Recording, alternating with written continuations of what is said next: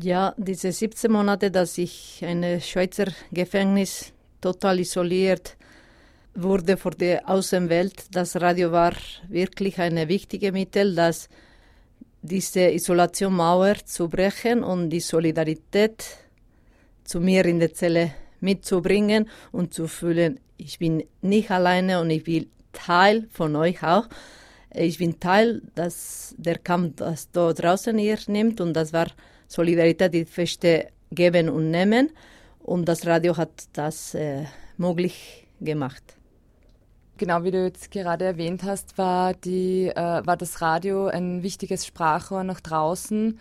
Und es hat ja auch die äh, Kampagne gegeben, Free Nekane. Wie hast du das erlebt oder wie, als was für einen Moment äh, hast du diese Kampagne irgendwie empfunden? Was hat sie irgendwie zusammengebracht oder was für verbindende Momente hat es dann gegeben dadurch? Ja, ich habe Radio Lora gehört und dort äh, ich war sehr präsent in, in alle Sendungen, in viele Grüße. Dort es gab sogar äh, Sendungmacherinnen, das Teil von ihrem Programm, das mir äh, Grüße schicken konnten, erreicht. Und das war auch der einzige Moment, dass ich Baskisch, meine Muttersprache, hören könnte. Meine Familie konnte dort mir ja, Grüße schicken und das war wirklich emotional, moralisch äh, ja, Vitamin, sagen, gegen diese äh, Vernichtungsstrategie, dass im Alltag äh, ich überleben musste, weil es war sehr schwierig als Subjekt zu bleiben, weil, weil die haben mir alles genommen, mir und alle Gefängnisse, äh, unsere affektive Beziehungen, kulturelle, politische waren geschnitten, ein Tag zu die andere und dann wie gesagt, das Radio war sehr wichtig, das äh, in Kontakt zu bleiben. Und durch die Radio bekam ich, dass eine Kampagne stand, dass dort draußen viele Menschen sich solidarisieren, aktivieren, mitmachen. Und wirklich gesagt, ich wusste, dass etwas groß läuft dort. Als ich draußen gekommen bin, ich habe bemerkt, dass noch größer als ich dachte sei.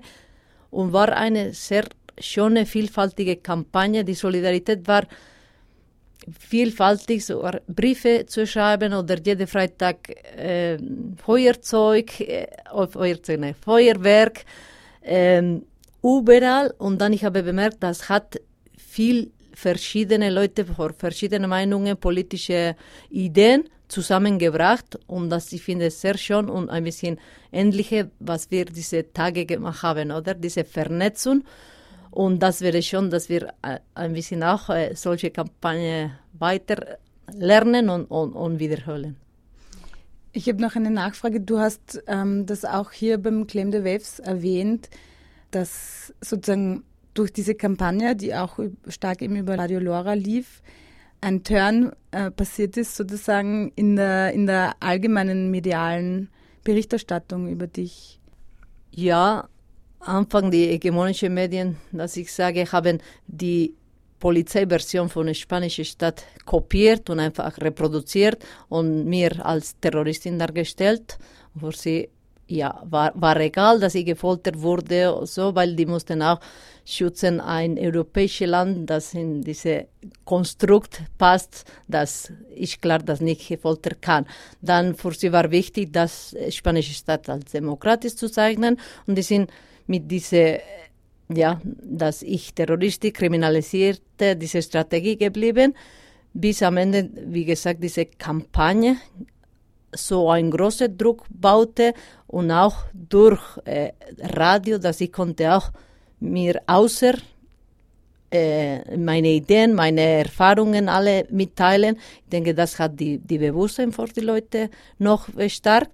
Und wir haben gewirkt, dass am Ende diese hegemonischen Medien mussten sich irgendwann positionieren mit der Folter oder mit der Fol gefolterten Person und dann haben entschieden, mit der gefolterten Person zu positionieren, aber das durch die, die Druck von dieser Kampagne und, und durch die kleinen Medien wie Lora, das von Anfang die andere die andere Geschichte erzählt haben, äh, dass mir Möglichkeit gegeben haben, äh, ja, meine, meine Erfahrungen zu erzählen. Und ich denke, dort haben wir gezeigt, dass man kann wirken, wenn jemand mit Perspektiven, mit der Stimme, mit, mit Wort arbeitet und das öffentlich und laut sagt. Ihr plant ja jetzt ein feministisches Knastradio, das ist jetzt wahrscheinlich auch aus dieser Free Nekane-Kampagne rausgegangen.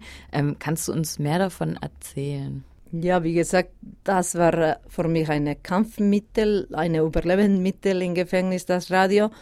Und als ich freikam, ich, ich hatte klar, dass ich wollte, dass andere Mitgefangene mitbringen, solidarisch bleiben, weil ich bin da, aber die Gefängnisse sind voll. Und dann, ich wollte ja, Instrumente geben, weiter gegen dieses patriarchale, sexistische, hierarchische System, das, das im Gefängnis äh, zu Alltag gehört. Ja, ein bisschen kleine Tipps äh, mitgeben, dass sie weiter äh, werden können.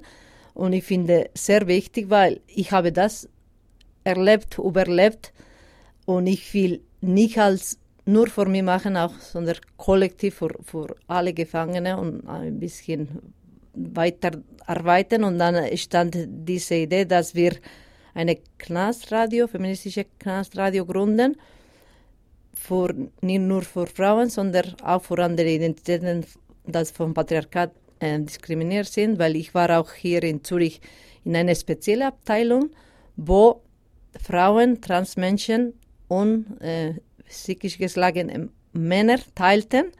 Das war den war ein Spiegel von der Gesellschaft, ein bisschen, wer nicht in diese Patriarchat passt, wird einfach diskriminiert.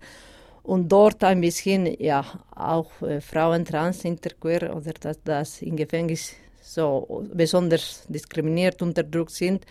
Wie gesagt, äh, ja, äh, ein bisschen Kraft oder solidarisch bleiben, dass, dass die konnten sich gegen das System jeden Tag wehren. Ähm, ich stelle mir das aber ziemlich schwierig vor, also A, im Knast halt das Radio zu empfangen und B, in den Knast zu gehen und dort Kontakt mit den Leuten zu haben, damit die ihre Geschichten auch nach draußen tragen. Was habt ihr da für Mittel, um das zu machen? Ja, wir wissen, das wird schwierig, weil erstens, ähm, es gibt die Möglichkeit, einen Fernseher zu mieten im Gefängnis. Das kostet ein Franke im Tag. Und dort sind äh, verschiedene Radios oder programmiert und Lora ist nicht dabei. Das ist die erste Schwierigkeit, die wir haben. Aber das gehört, dass die Leute äh, hat die Freiheit zu entscheiden, was hören will auch, dass wir wollen klären, klären warum Radio Lora nicht empfangbar ist oder eine politische Entscheidung sei. Und zweitens, die andere Möglichkeit wäre, dass, dass, dass ökonomisch viel Gefangene nicht leisten können. Man konnte ein Radio, muss ein Radio dort im Gefängnis kaufen. Das bedeutet, dass die Gefangenen müssen ausbeuten lassen, diese Radio kaufen zu können, weil kostet 60 Franken oder etwas so.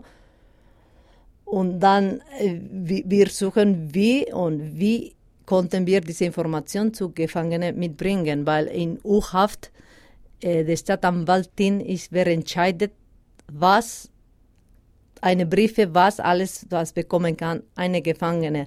Dann sind viele Mauern, dass wir brechen müssen, aber ich denke, wir, wir werden das schaffen und wir, wir fangen im September ja, das zu, zu strahlen.